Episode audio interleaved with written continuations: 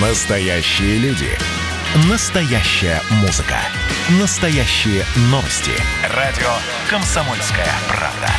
Радио про настоящее.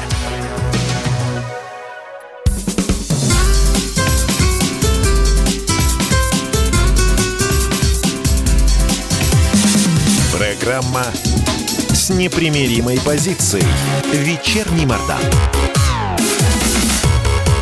Всем здравствуйте! В эфире радио «Комсомольская правда». Я Сергей Мордан. Здравствуйте, меня зовут Мария Баченина. Всем хорошего вечера. Ничего хорошего вас этим вечером не ждет. Я напоминаю, WhatsApp Viber 8 967 200 ровно 9702. Пишите ваши вопросы, комментарии. Не знаю, что вас взволновало за сегодня. Может быть, мы сможем что-нибудь умное, внятное сказать. Трансляция в Ютубе, Ютуб канал Радио Комсомольская правда. Можете смотреть, ставить на паузу, идти делать чай и, главное, писать в чате. То же самое. Мы видим ваши комментарии, видим ваши вопросы. Начнем? Начнем. Прошу Итак, вас, маэстро. Главная тема сегодняшнего дня. А, Глава российского правительства Михаил Мишустин очень содержательно и длинно выступил в Государственной Думе. Нет, это не то самое бессмысленное, очередное, ненужное, никому не интересное выступление. Оно было интересное, и мы а, расскажем вам почему. Да, еще одна сегодня громкая новость, точнее событие, которого все ждали, ничего неожиданного. Глава Карельского мемориала Юрий Дмитриев приговорен к трем с половиной годам лишения свободы. Он выйдет на свободу уже в ноябре. Об этом мы тоже сейчас будем говорить развернуто. Ну, не сейчас, а буквально через какое-то время. И последняя новость, которая должна вас, наверное, насторожить. В Англии случилось следующее. Мужчина абсолютно нормальной сексуальной ори- ориентации заразился коронавирусом, заболел ковидом-19 и сошел с ума. Причем в этом своем безумном состоянии он был госпитализирован, соответственно, в некий британский госпиталь. Он начал непрерывно признаваться в том, что он гомосексуалист и многократно занимался сексом с мужчинами. Почему непрерывно стал? Я, это, по-моему, Потому ты что это, нет, потому что это было именно непрерывно, он не мог остановиться. Он, может, не мог остановиться в занятиях своих? Его Одного а, камин достаточно-то. из, из острого состояния его выводили несколько дней. Он даже побыл на аппарате искусственного дыхания. Я подозреваю, что пластмассовую трубку ему воткнули в горло, чтобы он хотя бы ненадолго замолчал. А дальше история умалчивает, перестал Там он считать себя вдыхают, там гомосексуалистом или нет. Вот ИВЛ. такие у нас для вас сегодня новости. А, хорошо, поехали. Вечерний Мордан. Так, а, у нас история с захватом террористом автобуса с людьми в Луцке.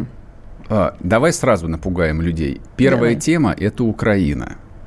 Вот, она редко... Поберегись. Да, она редко бывает в принципе темой, и тем более для того, чтобы мы ее взяли первой, э, вот, первым номером, должно было случиться нечто из ряда вон выходящее. Соответственно, то, что случилось, вы, наверное, уже знаете. Вчера вечером, а, после уже нашего эфира, к сожалению, ну, или не к сожалению, а некий там террорист в городе Луцке. Луцк находится на Волыне. Это западная часть центральной Украины. Вот самая такая настоящая украинская Украина. А, Какой-то сумасшедший захватил целый автобус а, с людьми. Там было бо- более 20 человек. Несколько часов, какой, 13 часов а, длилась операция освобождения. В переговоры вступил в конечном счете президент Украины Зеленский. И ну, я уж сразу расскажу просто то, что вы знаете, а дальше мы э, там будем обсуждать содержательную часть, что это значит. И в конечном счете вот этот безумный человек, которого звали, по-моему, Денис Плохой, правильно я называю имя? Смотри, пожалуйста. Да, я что-то даже как-то растерялась. Он, подожди, разве он Денис плохой? То, что он а, назывался плохим, это я точно совершенно помню. Вот. А вот Денис он или Максим, а, вот это я не помню, но это не важно. В общем, он вышел из автобуса, лег на землю. После этого украинские спецслужбы или военные, там какая-нибудь местная Укргвардия устроили целое шоу а, с БТРом, а, значит, с людьми э, наряженными в какие-то балаклавы, автоматы. Вот. И, в общем, все доложили о том, что терроризм на Украине побежден. Вот, но главное, почему практически весь вчера поздний вечер и сегодня с самого утра мы обсуждаем вот э, эту странную коллизию не потому, что даже на Украине случился террористический акт. Э, Россия, в общем, к этому явлению, к сожалению, весьма привычна. Ну, как привычно? То есть мы у нас э, а, период регулярных терактов был достаточно длинным и не в таком уж а, недавнем прошлом. Это были, был конец 90-х, начало 2000-х, поэтому а, граждане России там с терроризмом знакомы, к сожалению, не понаслышке. А, если, в общем, у нас там реально там погибали там и сотни, и тысячи, на самом деле, людей, то вот э, Украина опять продемонстрировала, ну, какой-то игрушечный, в том числе и терроризм. Не-не-не, я не иронизирую, это не то, что как бы там э, очередной повод посмеяться. То есть люди, которые пережили 13 часов захвата, им совершенно очевидно было не, не, до, смеху. не до смеха. Там была и беременная, и ребенок. Да, да. Там, да, там было все. Вот. Но то, что происходило вокруг э, там вот этого там чудовищного события, это, конечно, вот э, тот самый дурной анекдот. Максим плохой, я уж вклинюсь. Максим тогда, плохой, да. Максим, да. Дурной анекдот это потому, что э, требования такие странные, и причины, мотивы странные. Это об этом? Да, значит, этот Максим плохой, он же Максим Кривош. Вот, кстати, бывший э, но я не знаю, кем он служил, но служил он, а, по некоторым данным, в батальоне Азов, откуда был исключен, а, уж извините опять, за гомосексуализм, как сказал один его сослуживец. Мы, мы пока не можем проверить, правда или нет, или, в общем, тут пытаются эту безумную историю докрутить еще вот такими э, а, там странными нюансами. А, он захватил этих людей, причем он был а, вполне экипирован, а, он смог занавесить окна для того, чтобы не могли отработать снайперы, у него было оружие, у него там, по некоторым данным, была взрывчатка, вот, но требования, которые он предъявил, были, в общем, ну, я бы сказал бы, на грани достоверности. Он требовал от президента Украины, чтобы тот призвал всех посмотреть фильм «Земляне», снятый в 2005 году, а также, чтобы там несколько десятков украинских политиков произнесли под запись фразу «Я террорист в законе». Ну, собственно, наверное, и все. То есть никаких а, маломальски серьезных требований, ну, таких вот настоящих, а, он не, он не предъявлял. А дальше произошло следующее. Зеленский э, под камеры выступил и действительно призвал он всех. Он себя снял. А, он сам себя да, снимал. Да. да. То есть, видите, как бы очень драматично. Этот ролик он да, выложил то есть, то есть не просто администрация украинского президента немедленно вкатила в кабинет э, камеру, которая без всякого сомнения там есть. Он сам держал свой телефон и сам себя снимал. Некому было держать телефон. И Нет, он... ну слушай, может, кто-то его и держал, но мне так показалось, что это на вытянутой руке. Господи, какая тут разница? А вот ты осуждаешь его? Фальш абсолютно во всем. А. Нет, я даже не то, что осуждаю. А у меня вся эта история вызывает а, ну, вот какое-то чувство неловкости, честно говоря. За что? За то, что он хотел а, людей спасти?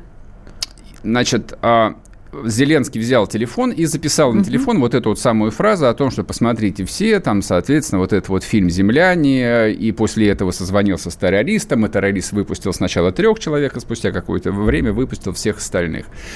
А, ну, поскольку украинская политика – это один а, непрерывный скандал на протяжении, ну, точно последних 25 лет, естественно, скандал начался с первого же сообщения о захвате. И после того, как Зеленский, значит, устроил вот это очередное шоу под камеры, количество скандальных заявлений обвинений, он, оно выросло, там, наверное, на два порядка. Естественно, его тут же стали обвинять прежде всего в том, что все это постановочное шоу, что все это недостоверно, что все это инсценировано, не знаю, его кукловодами, которые за Зеленским стоят. Вторая часть э, скандала, она шла по линии, должен ли президент страны вступать в переговоры с террористами или это неприемлемо. Ну, вот, собственно, как бы так. А... Так, у нас а, на...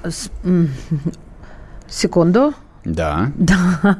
Я просто-напросто, у меня соскочил компьютер весь. Э, я просто хотела представить нашего спикера, да. У нас на связи Алексей Филатов, а, подполковник запаса ФСБ, президент Союза офицеров группы Альфа. Алексей Алексеевич, Спасибо. здрасте. Добрый вечер. Добрый вечер. Скажите, пожалуйста, не будем вас долго мучить, содержательно. Вот вы видели эти кадры с захватом этого украинского террориста. Прокомментируйте, пожалуйста, что вы думаете по этому поводу. Это вообще похоже на такую профессиональную работу или нет? Во-первых, я уверен, что угроза заложника была реальная. Угу. Человек, понятно, что был находился в пограничном психическом состоянии, то есть нездоров психически. Угу. Но он реально был вооружен. Он, видимо, реально все-таки принимал участие в каких-то боевых действиях. Человек судим, судим, причем по тяжелым статьям. То есть явно, знаешь, такое обращаться с оружием, и я думаю, что он такой, ну, человек, который представляет некую угрозу. Поэтому угроза заложникам была реальной. Я считаю, что силовики до последнего вели переговоры, вели переговоры. Потому что в данной ситуации, в данной ситуации очень большая вероятность, вот именно в данной ситуации, когда человек одиночка, когда он, в общем-то, не совсем физически здоров, большая вероятность закончить э, эту спецоперацию без силовой части. Так, в общем-то, и получилось, угу. что практически силовой части не было.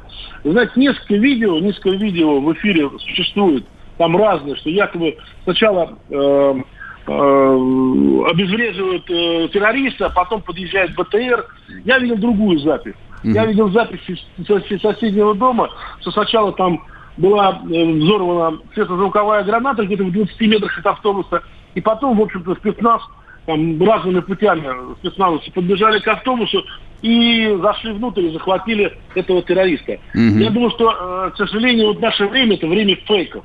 И, в принципе, видно, что некоторые видео, некоторые видео, которые сейчас в интернете гуляют, они подстановочные, то есть они подрезаны и состыкованы, причем очень на тяп Поэтому mm-hmm. я считаю, я считаю, самое главное, что реально, это реальная была угроза, это реально, в принципе, терроризм, терроризм. Да, слава богу, это не был какой-то подготовленный там и настроенный, там, скажем, не знаю, умереть вместе с Шахидом, там, скажем, как было у нас в России много раз, вот, человек. И что так все это дело закончилось, поэтому судить надо, наверное, все-таки прежде всего по результату. Ясно. Спасибо. Алексей, спасибо большое. Мы сейчас уйдем на перерыв уже. Алексей Филатов был у нас в эфире, подполковник запаса ФСБ, президент Союза офицеров группы «Альфа». Скоро вернемся. Программа с непримиримой позицией. Вечерний Мордан. Георгий Бофт. Политолог, журналист, магистр Колумбийского университета – обладатель премии «Золотое перо России» и ведущий радио «Комсомольская правда». Авторскую программу Георгия Георгиевича «Бофт знает». Слушайте каждый четверг в 17.00 по московскому времени. А что такое деньги по сравнению с большой геополитикой? Мы денег тут не считаем.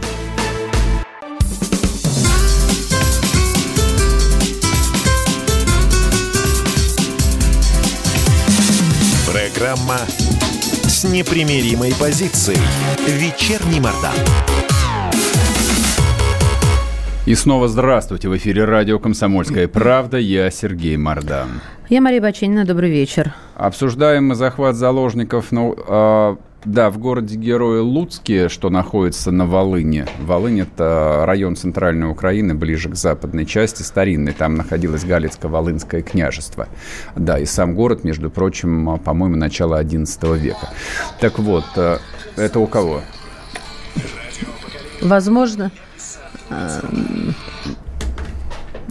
А, Надеюсь, вы не слышали музыку. Было «Капитал», «Ляпис Трубецкой», то, что было в эфире. Это YouTube просто немножечко отставай, но все нормально. Соответственно, история про Украину заключается в следующем. В каком контексте мы это обсуждаем? Простой вопрос. А должен ли был э, Зеленский вести переговоры? С террористом. Тем более э, запрос у террориста был действительно странный.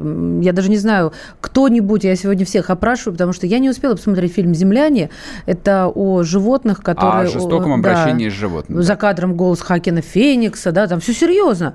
Но вот подоплека пока остается. Кстати, земляне возглавили рейтинг кинопоиска после захвата заложников. Но это краска к портрету, бог с ним. Слушайте, вопрос а, на самом деле следующий. То есть а, здесь, а, как обычно, не получается кто-то однозначно правый, кто-то однозначно виноватый. То есть родственники, близкие, друзья вот этих вот 22 человек, которые сидели в автобусе, я думаю, что они по гроб жизни будут благодарны Владимиру Александровичу Зеленскому за то, что да, он сделал звонок и выполнил это дурацкое, вроде казалось бы, требование. Но вот мы, имея нашу там более чем 20-летнюю историю, в которой взрывали жилые дома с людьми, в которой захватывали больницы, захватывали школы. То есть э, вот эта вот террористическая война, в которой погибли реально тысячи людей, у нас э, тут опыт, э, ну, немножечко другой. А, мы видели, когда, ну, не глава государства, второй, второе лицо в государстве вело переговоры с террористом, и после этого террористические акты повторялись снова, снова и снова, все более и более жестокие. И, собственно, как бы вот наш а, национальный исторический опыт говорит о том, что, невзирая на любые самые страшные, самые чудовищные жертвы, с этими людьми может быть только один способ ведения диалога. Пуля в лоб. И никак не по-другому. А вопрос дальше. Вот представим себе ситуацию. Хорошо, этого Максима Плохого а, захватили заложников освободили. А что будет делать украинская власть, э, ну, допустим, через неделю, когда появится еще один подобный безумец, но уже с немножко с другими требованиями, которыми, которые выполнить с такой легкостью будет невозможно. Ну, например, вот приведу один короткий пример. Он скажет, я требую, чтобы Верховная Рада ушла вся в отставку. М? Например. Послушай. А Или а... чтобы покрасили в красный цвет памятник Богдану Хмельницкому в Киеве. М? Это можно сделать?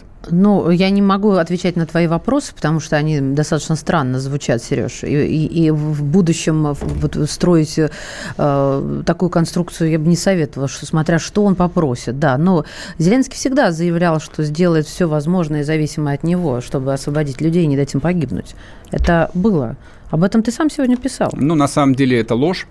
Вот, ничего, ну, если ни, вспоминать про Донбасс, ни, да? Ничего подобного никогда он не делал. Говорил он об этом многократно. И, собственно, вот во время этой э, вчерашней многочасовой пиар-акции, а это, в общем, выглядело как такая продуманная, циничная пиар-акция, да, он э, вот поставленным голосом, э, играя, да, сказал, что я готов сделать все, чтобы спасти людей. Это, да, это мы все слышали.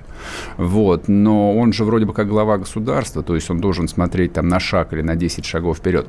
Ну ладно, мы же не украинские граждане, что нам ну, мы можем ухахатываться много, но тем не менее Давайте поговорим, а, у нас на связи обошлось. Александр Ахрименко, украинский политолог, президент Украинского аналитического центра. Александр Ильич, здрасте. Здравствуйте.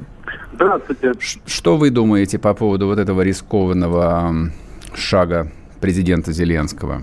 Это вообще взрослый поступок или нет? По большому счету, такая, ну, очень плохо вас слышно. Очень плохо слышно. Давайте попробуем. А, лучше, лучше Нет, что-то что все вот так же Александр да. Андреевич, давайте мы вам перезвоним. Ну, просто как-то, да, никто да. ничего не услышит из слушателей. А, перебери, пожалуйста, да, на, на, на скорости.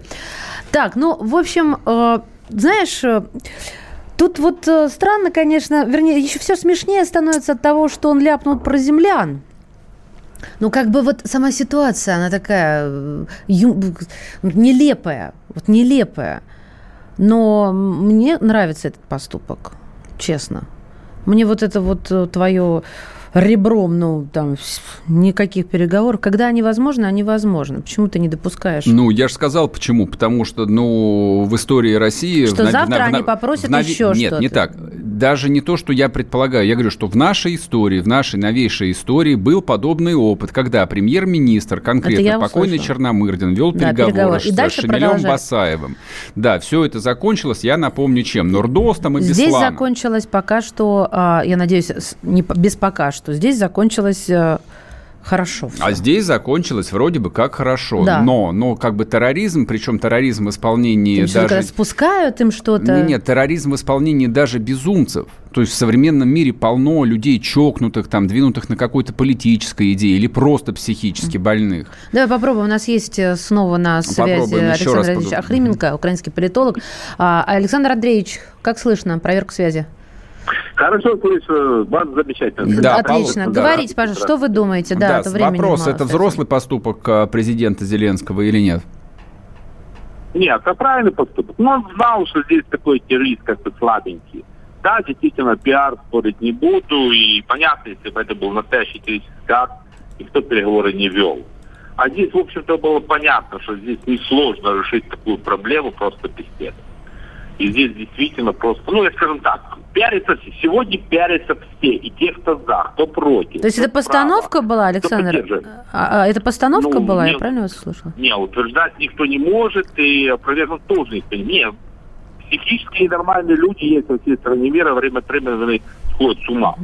Но просто хочу обратить ваше внимание, что если бы не было Майдана, не было бы столько оружия, а обращаю ваше внимание, ну, как бы, не, не совсем меняемый человек ну, имел по себе боевой автомат, и в результате действительно создал проблему. Потому что у нас до Майдана были аналогичные случаи. Ну, больных психически не хватает. Но был случай, когда человек с ножом пытался захватить ну, тоже маршрутку.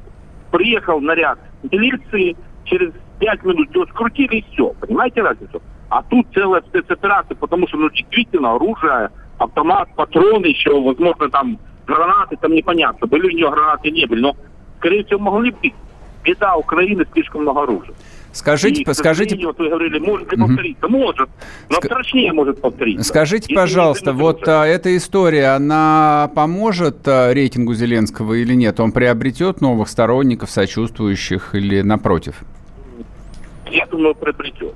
приобретет. Я говорю, тут получилось очень, ну, понимаете, получилось просто, знаете, с точки зрения. Говорил, все, ура.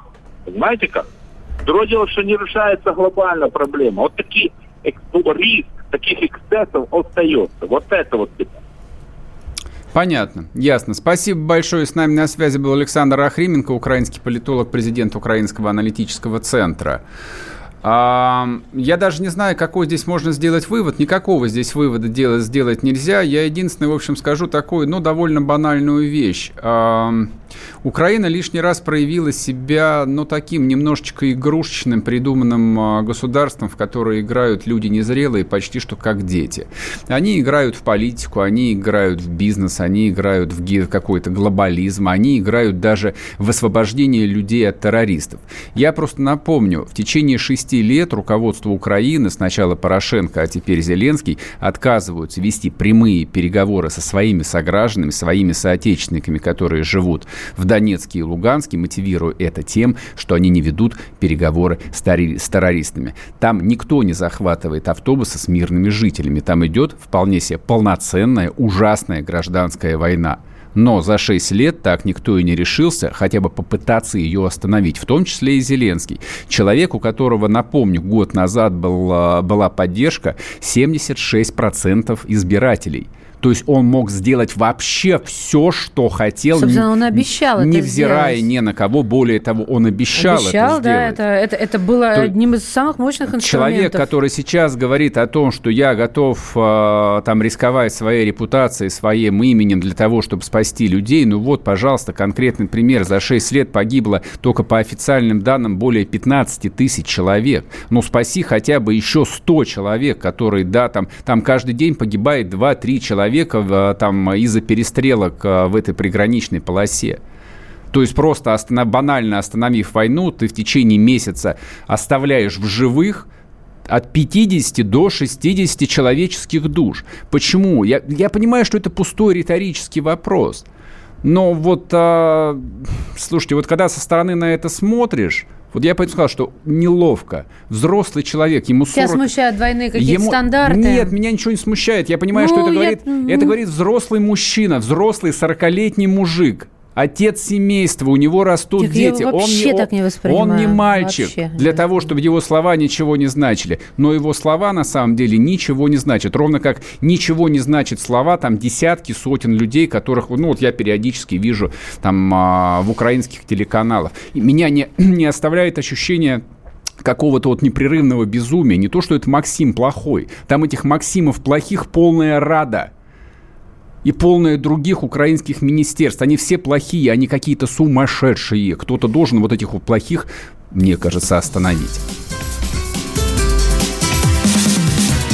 Программа с непримиримой позицией. Вечерний Мордан. Как дела, Россия? Ватсап-страна! Это то, что обсуждается и то, что волнует. Это ваши сообщения в прямом эфире, в том числе и голосовые. Каждый будний день с 11 до 15 часов с Михаилом Антоновым. Эфир открыт для всех. Включайтесь. Радио «Комсомольская правда». Радио про настоящее.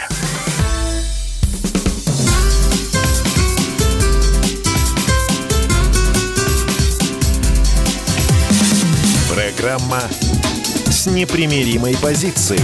Вечерний Мордан. Снова здравствуйте в эфире. Ой, господи, подавился. В эфире «Вечерний Мордан». Это Сергей Мордан, да. Я Мария Бачинина. Добрый вечер. Друзья, давайте еще раз напомним вам средства связи. Нет воды, что ли? На, свою отдаю. Ну, это ж надо же. А. Последнее заберет. Так, хорошо. YouTube-канал «Комсомольская правда». Там можно смотреть, писать. И вот этот исторический момент, когда у Сергея в забу дыхание сперло, там тоже будет. Вы еще успеваете. Да. Это первое. А подскажи, пожалуйста, WhatsApp людям. WhatsApp 8 967 200 ровно 9702. Соответственно, у кого нет под рукой YouTube или кто его не любит по каким-то идеологическим соображениям, может по WhatsApp или даже по Viber нам писать сообщения. Они у нас вот здесь вот в ленте отражаются все вместе. Так сказать, так. мы видим голос народа. Не стесняйтесь. Ну, как говорится, не постеснялись и приговорили к трем с половиной годам Слушай, знаешь, какая мысль мне в голову пришла? Давай. У нас что-то с нашей судебной системой в последние пару месяцев происходит невозможно. А, гуманизация судебной системы, то есть э, либеральная общественность говорит о том, что у нас царствует обвинительный уклон, да, и обвинительных и приговоров у нас много. больше, чем при Сталине. Да. То есть при Сталине было типа процентов 20 оправдательных приговоров, а сейчас, по-моему, всего 2%. Так вот, обратите... Вот они прочитали вот это и решили да. оправдывать. Обратить внимание, два самых громких... Э, судебных дела последнего месяца. Дело Кирилла Серебренникова, который за хищение а сколько там, 270 миллионов рублей получил. Мы уже забыли эту года. повестку дня. Сергей вот, а, Александрович, лишний, лишний повод умоляю. вспомнить. Лишний повод вспомнить, ну, да. Три года, три года условно, да. Какие-то там, нет, 190 миллионов рублей. А, Значит, там условно, да? Условно, да. А за дело о, педофи... о, о педофилии, а сегодня суд вынес э, приговор э, главе Карельского мемориала Юрию Дмитриеву. Дали ему три с половиной года колонии. А, дело длится уже очень давно. Три с половиной года. Да, вот три с половиной года оно длится, и три с половиной года он получил. Осенью он уже выйдет.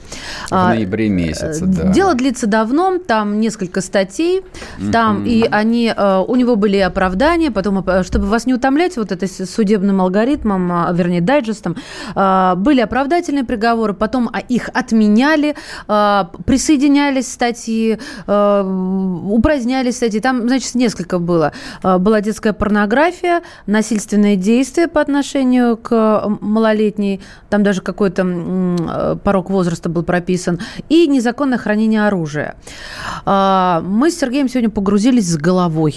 Не, я, Буквально в эту, я даже... в эту историю погрузился еще полторы недели Это назад. Это фигура речи. Да, я понимаю. Полторы недели назад э, просто вот, к сожалению, автор отказалась принять участие в, в нашем сегодняшнем эфире. Но Что я просто... странно, на мой взгляд, потому что она-то... А, я просто объявлю, кто захочет, найдет ее с легкостью текста и в Фейсбуке, и на Яндекс.Дзене. Анастасия Миронова. Она бывшая... Она журналист. Она, да, да, она, она известный журналист. Она когда-то работала на питерском эхе, поэтому у нее своя история отношения с так называемым там либеральным сообществом и либеральными медиа. Она много писала об этой проблеме. У нее, в общем, как бы есть свое личное отношение, своя личная травма. Вот. Но она проделала колоссальный журналистский труд. А, и, в общем, про это дело написала с такой непривычной точки зрения. Значит, если вы проанализируете количество публикаций, которые выходили за последние три года об историке Юрия Дмитриеве в связи с этим вот э, делом о педофилии, которое вроде бы как сегодня закончилось, если только прокуратура в очередной раз его не обжалует, а, то вы найдете исключительно оправдывающие тексты. И это касается не только вот классических либеральных СМИ, там, не знаю, типа новой газеты какой-нибудь, а общественное мнение, медийное, журналистское в целом, не знаю, писательское, культурное, какое, какое угодно, оно в принципе в целом имеет такой либеральный характер. Характер это естественно, в этом нет ничего там криминального или страшного, но здесь речь идет о насилии над ребенком, но даже имея это в виду, вот эта вот либеральная общественность, а, безоглядно, категорически встала на сторону Дмитриева и не рассматривала ни разу ситуацию с точки зрения жертвы. Вы понимаете, я сегодня вот... А, а долго, долго думал. А, собственно, почему его, его, знаете, как называют? Узник совести. Совести, Карл! Какая совесть? А слили материалы. Процесс был закрыт, и всегда по закону, когда дело касается несовершеннолетних, закрывают все дела. Но вот только что канал был, «Товарищ там, майор» да, слил там... часть материалов, дело Дмитриева. Да. В частности, девочка выступала в суде. 15 лет ребенку давала показания. И при этом все равно оправдали. Там было очень много дел. На самом деле, поскольку дело очень длинное, приговор 18 года был отменен. А, там кто не поленится, найдет в интернете и старые дела. Там, по-моему, был фильм НТВ или РНТВ, в котором демонстрировались э, материалы дела, которые невозможно а, не заметить и не ужаснуться, если только взгляд твой на эту историю будет непредвзятый. Понимаете, что удивительно? А если бы мы, в принципе, сейчас попытались бы вам рассказать сюжет, ну, вот про какого-то, вот, неважно, безымянного педофила, с вероятностью 99% Его закроют. все слушатели были бы на нашей стороне, никто, скорее всего, никто бы слова бы не сказал, что педофил, обвинение, ребенок дал показания, распните его. И при любом приговоре начался бы хай, почему так мало дали, почему его гадину не расстреляли. Здесь совершенно обратная ситуация. Есть дело, в котором есть показания ребенка. Да, при этом три с половиной года... Дело есть, э, есть дело, в котором есть папка на компьютере с обнаженным ребенком от 4 до 11 лет. Это приемная mm-hmm. дочь. И все вот эти показания э, и объяснения, что это для комиссии, э, чтобы мне не, не влепили, что, мол, я приемный отец, э, обращаюсь как-то не так, это в пользу бедных. Ребята, ни одна э, комиссия по опекунству не требует обнаженки. Не одна. Ты запутала. Сейчас Я те, не запутала. Нет, те, те, кто не в курсе, те Давай совершенно скажем, не поймут, это... о, Хорошо. О, о чем идет речь. По Значит... версии следствия, с 8 по 15 год Дмитриев э, периодически фотографировал обнаженную приемную дочь. Э, в тот момент, я не говорю, заметь, для порно, я mm-hmm. это не говорю. В тот момент девочке было от 3 до 10 лет, а в период, когда девочке было от 7 до 11, э, он ее насиловал. Это по версии следствия. Вот в последнем э, его оправдали, но фотографии никуда не делись. Меня не волнует там, что было. У меня вот есть фотографии, точка. Да, есть фотографии. Когда взрослый точка. половозрелый мужчина а, обнаженную девочку фотографирует. Значит, а, теперь смотрите, о чем а, идет крик хай и почему мы говорим об этом деле именно в таком, знаете, этическом контексте. То есть вроде бы как, довольно традиционная для нашего общества ситуация, регулярно появляются ведь публикации там о каких-то вот этих ужасных историях, связанных с педофилом, и всегда общество на стороне жертвы, на стороне ребенка, кроме этой истории. То есть здесь в течение трех лет никто всерьез не рассматривает ни показания жертвы, ни материалы следствия. Я напомню, подписаны десятки писем уважаемыми, на самом деле, честными, порядочными людьми, которые выступали а, до самого конца в защиту этого историка. И никто из них всерьез не рассматривал версию, что ребенок мог быть прав, что ребенок действительно оказался жертвой. Ну как же она, она на один вопрос ответила так, а на другой эдак, То значит, все, на нее давят. Все априори принимали версию, что это давление следствия. Значит, для того, чтобы разобраться с этой историей, а, нужно рассмотреть, а, ну, ключевые, то, что называется, поинты. Когда говорят... Точки он имел в виду ну, по той точке, пункты, главы угу. этого дела. То есть, почему Юрий Дмитриев является вот, ну, такой своего рода иконой сейчас а, для либерального ну, движения. Ну, как уже пишут, ему власть не мстит. Его называют правозащитником, его называют узником совести. И э, как бы для подтверждения этих слов а, всегда рассказывается история о том, что он обнаружил какие-то вот массовые захоронения жертв сталинского террора а, в Российской Карелии. Вот, и якобы власть ему за это мстит. И вот тут мы начали обсуждать. А, простите меня, а за что конкретно мстит? И, и я думал, я что-то, может, пропустил. Прихожу к Сергею, говорю, Сергей Александрович, а где вот это «и мстя моя страшна»? За что? Мы про Сталина чего-то не знали, про массовое захоронение чего-то не знали. А, оказывается, ничего э, такого, чего бы мы не знали, не было. Э, и все вот эти заголовки историк Дмитрий, кстати, он не историк, у него нет исторического образования, ну, я так полагаю, что он получил огромный опыт на раскопках, да, а, и на, в плане, э, в качестве поисковика. Так вот, историк Дмитриев раскрыл главную тайну советской истории. И Ну, конечно, после такого будут писать о том, что власть его мстит, ему мстит и закрывает Да, его. но это, собственно... Про фотографии тут же забывают в компьютере. Да, это, собственно, вот как бы первое заявление. То есть, когда люди оправдывали, допустим, а, покойного Буковского, которого тоже обвиняли в педофилии, в компьютере у которого действительно нашли огромную коллекцию детского порно, но это дело замяли, и он в скорости помер. А там действительно в бэкграунде была история, что Буковский, знаменитый э, советский диссидент, э, и, в общем, как бы, да, его там в свое время обменяли, он уехал на Запад, и там уже на Западе, значит, он занимался этим своими а, гнусными, подлыми вещами. Эта тема была очень замылена, потому что, ну, вы же понимаете, а правозащита, вообще там а, советское, российское диссидентство, это святая вещь, она не может а, ничем пачкаться. Поэтому, если вдруг возникает какая-то плохая история, ну, естественная реакция – замолчать ее. Это такой а, психологический прием жертвы, который своего сознания вытесняет что-то страшное, а это действительно страшно. То есть, когда у тебя в твоей истории, в своем анамнезе, то, что называется, вот есть такая грязная тема, как, допустим, педофил Буковский, тебе вот нужно сделать все, чтобы оправдать себя, что этого не может быть, что он святой человек. Здесь версия номер два. Конечно, это не Буковский, это всего лишь Юрий Дмитриев, но никто, вы понимаете, никто за три года не стал даже всерьез говорить о том, что, возможно, это правда. И, возможно, маленький ребенок стал жертвой историка, который, да, возможно, нашел массовые захоронения. И это ничего не меняет. Да. Вернемся после перерыва, не уходите. Я напоминаю, тоже. WhatsApp Viber 8 967 200 ровно 9702. Пишите ваши комментарии. Программа с непримиримой позицией. Вечерний Мордан. И снова здравствуйте. В эфире радио «Комсомольская правда». Я Сергей Мордан. И Мария Баченина. Смотрите, вот тут мне а, в моем телеграм-канале, в чате, телеграм-канал Мордан пишут, а ребенок со страха и под нажимом кого надо, в кавычках, и не такое, не такое расскажет. А, вы знаете, а, почти все дела педофилии строятся на показаниях а, жертв детей, которые, наверное, вот под этим, а, как вы пишете, говорите, ментовским, чекистским нажимом, наверное, оговаривают а, честных, порядочных людей. Почему в данном случае да, вот это единственное возможное предположение. Да, сейчас, сейчас я попробую не, не выругаться. Пусть закроет рот, кто это написал. Знаете почему? Потому что есть фотографии. Точка.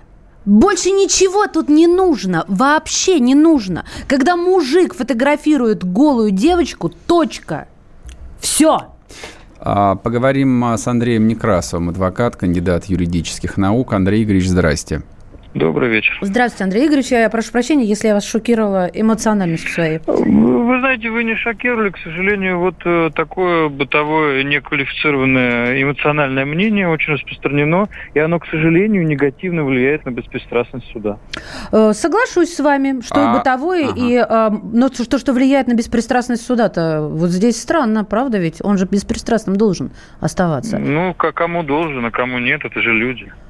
Так, хорошо, давайте предметно поговорим по поводу этого дела. Вот э, я прочел довольно много всяких материалов. Честно говоря, меня насторожило количество экспертиз, которые были сделаны, и почему в конечном счете была только одна экспертиза признана, так сказать, образцовой. Да, это э, большая проблема, вот как вы сказали, отчасти верно. В таких делах, да и, в общем-то, вообще в делах, связанных с э, преступлениями на сексуальной почве, э, показания потерпевшего признаются, к сожалению, что неправильно, но признаются доказательствами, не только самим заявлением, но доказательством. А, э, свидетельских показаний биологического материала часто не бывает в принципе, угу. поэтому единственным другим а, настоящим доказательством может служить только результат соответствующей экспертизы. Одно, второе, третье, пятое, десятое, неважно, но именно экспертиза. И а, как в таких делах, так в любых других, когда требуется именно экспертное познание в какой-то области, у нас начинается война экспертиз. А, либо это та экспертиза, которую проводит соответствующее ведомство, в том числе прокуратура, угу. либо та экспертиза, которую проводит страна защиты, одна, вторая, третья и так далее. И та экспертиза, которая в итоге назначается э, опять же, повторная, комплексная, комиссионная и так далее, и так далее. Поэтому это именно война экспертов. Причем не просто авторитетов, э, ученых, э, практиков, но, конечно, война а, именно смыслов. Э, поэтому вы правы, в этом деле есть несколько экспертиз. И дело довольно длительное, оно дошло до Верховного суда государства, который отменил оправдательный приговор. И из материалов дела исчезли определенные доказательства, определенные обвинения были сняты. Но вот по новому кругу мы вернулись уже, правда, с другим обвинением, именно против половой неприкосновенности несовершеннолетней. Э, мне из тех материалов, которые общедоступны, а я э, на первых порах э, взаимодействовал с стороной защиты по этому mm-hmm. делу. Мне, честно говоря, сегодня не совсем понятно, какие именно показания дает девочка, э, которая, как я понимаю, теперь признана потерпевшей. То есть в чем конкретно она обвиняет своего приемного отца. Возможно, это не станет нам доступным, потому что процесс ну, в некотором смысле э, закрытый. По таким делам это нормально. Но, к сожалению, в связи с личностью довольно известного человека, который делает, я считаю, очень важное государственное дело, неплохо бы понимать, что именно действительно говорит девочка. Что касается экспертизы... Подождите, а что вам... Извините, пожалуйста, я вклинюсь да. немножечко. Да, да. А вот вот про экспертизу обязательно нужно потом добавить. А что непонятного, что говорит девочка? Там в показаниях, по-моему, все абсолютно понятно. Там черным а по белому написано, что он с ней делал. А, возможно, у вас просто более, э, более актуальная информация вот из того, что... Э, Это старые материалы дела. Съемки вы, проводились где-то раз в найдете. неделю. Раз в неделю девочка приходила в кабинет к Дмитрию, тот сажал ее на, на руки и засовывал руку ей э, в трусы. Извините, пожалуйста, мне даже неприятно это читать. А что касается экспертизы, то там, в принципе, вот эти знакомства, рука руку моет. Ну, вы продолжите, пожалуйста, уже про экспертизу. В- вопрос, да, очень хорошо. Ну, я бы вернулся на минуту буквально там или чуть меньше меньше к этим показаниям. Хорошо, он, э, как вы говорите, там или как девочка изъявляет, засовывал руку в трусы. И что он делал дальше? А это важно? Ну, это, это, это критически важно. Серьезно? Правда? Важно. Правда? Да что вы? Ну, разумеется. Подожди, с точки зрения Фемиды, вот как, э, какая здесь да разница? С точки, да, с точки шевелил зрения, рукой или не шевелил? Я не понимаю, мне просто я даже не понимаю, у меня волосы шевелятся. Конечно же, с точки вы зрения просто Фемиды, с точки... Нет, я абсолютно... Вы, вы зря э, так непрофессионально подходите к правосудию. Да мы не юристы, мы, мы, не, мы не, не должны профессионально да. подходить к нему. Э, мы как я, родители, ну... да, в общем, на двоих-четверых детей к этому подходим всего-навсего. Вот, вот и я вам как родитель говорю, что разумеется, бывают ситуации, когда вы э, притрагиваетесь к вашему ребенку, в том числе в области его половых органов, особенно если ребенок нездоров. Чего-то в этом фантастического и преступного, mm-hmm. но я думаю, ни один врач, и тем более психолог, все-таки не усмотрит. Вопрос в том, что именно вы делаете с ребенком трогаю его. Вот этот вопрос и исследует... Но вы... Позвольте, поз... да, да. просто мы сейчас, конечно же, не будем вести юридическую дискуссию. Я просто вот хотел вам задать еще один вопрос. А, ну вот из вашего там предыдущего куска, ну, из, из вашего предыдущего текста вы сказали, оговорились специально, и этот человек делает очень важное государственное дело.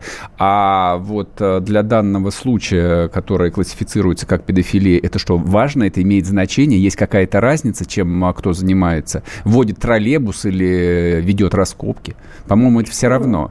Нет, нет, для данного преступления это, конечно же, не важно. Однако для рассмотрения этого дела, разумеется, это принципиально. Почему? Конечно же, это Почему? Важно. Объясните. А, э, потому что это та шумиха, которая создалась вокруг этой личности. И это именно те обвинения, которые появились только после того, как эта деятельность стала максимально публичной и широко известной на весь мир, не только на всю страну. Вы знаете, ну, я вот, э, я, я, поск, я поскольку да. профессионально, я не юрист, но я профессионально читаю медиа, вот э, то количество публикаций, которое я наблюдаю за последние года два, связанные с этим э, делом, я бы это классифицировал бы как а, давление на суд, то есть такое целенаправленное воздействие на общественное мнение. Я думаю, вы правы отчасти, потому что многие люди, которые подписывают открытые письма незнакомым, э, незнакомы не только с материалами, не могут быть с ними Они даже не хотят с ними знакомиться, они Совершенно просто, они даже не да. рассматривают эту вероятность, они просто конечно, защищают, конечно. они готовы защищать даже потенциального педофила из своих, так сказать, э, этических, политических и идеологических воззрений. Да, да, и как с одной, Ясно. так и с другой стороны. Понял. Спасибо. Люди. Мы просто сейчас уже уходим на перерыв. Спасибо большое. Андрей Некрасов, адвокат, кандидат юридических наук.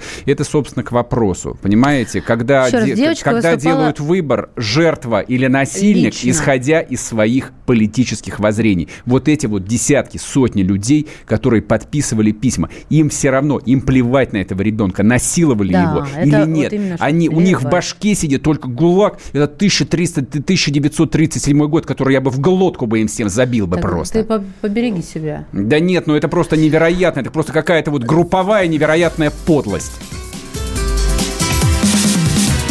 Программа с непримиримой позицией.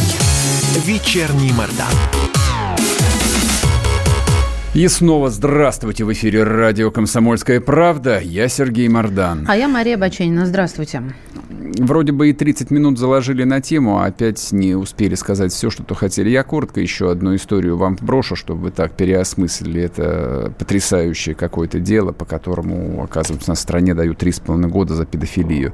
История из Керчи. Девушка, страдающая серьезной болезнью, только перед страхом смерти смогла рассказать, что ее 20 лет насиловал приемный отец. Она проходила онкологию, проходила лечение в онкологическом центре. После очередного сеанса химиотерапии, в общем, у нее сильно поднялась температура. Она, в общем, прощалась жизнью уже, говоря Муж, по-русски. Да, и она мужу призналась. Да, и только в этот момент она рассказала мужу о том, что с ней творилось. Мама ее, родная мама, она, можно сказать, слава богу, уже покинула наш мир два года да, назад. мама об этом знала. так и не знала. А да. муж немножечко немножечко в шоке. Он комментирует так. Э, с отцом были всегда нормальные отношения. Единственное, что вызывало недоумение у него какое-то, что она никогда своего ребенка с ним не оставляла, угу. аргументируя это тем, что тот ну, не умеет с детьми обращаться. Да. Ну, это, это сплошь и рядом, господи, старая угу. гвардия, да? Вот вырасти, отдавай мне тогда на воспитание. Это, наверное... А тут, понимаете, вот такое. Ну, вот так вот. Соответственно, приемного отца девушки могут завести, ну, я надеюсь, точнее, заведут уголовное дело. Это вот к вам, а, к вопросу о педофилии. А, и еще буквально два слова слова. А, чем больше там в это погружаешься, тем больше ужасаешься, ужас, ужасаешься. Потому что, насколько я понимаю, лишь крошечная часть этих историй реально доходит до суда. Люди с этим живут десятилетия и всю жизнь. Об этом стыдно говорить. Им никто не верит. Это замалчивают. Вот ровно как этому ребенку. Сколько уже? Шесть лет никто не верит. Причем не просто не верит – десятки, сотни публикаций, обвиняют ее в том, что она лжет, что она маленькая гадина, мразь, и обвиняет достойного человека, который, как сказал адвокат, делает большое государственное дело. Да хоть трижды он делает государственное дело. Хоть трижды. Но даже вопрос не про него. Вопрос про всех тех десятки, сотни достойных, взрослых, умных людей, которые подписывали эти подлые письма, даже не потратив 30 минут своего времени, чтобы покопаться в материалах уголовного дела и хотя бы на секунду допустить, а вдруг это правда. Это я просто в шоке, вот честное слово.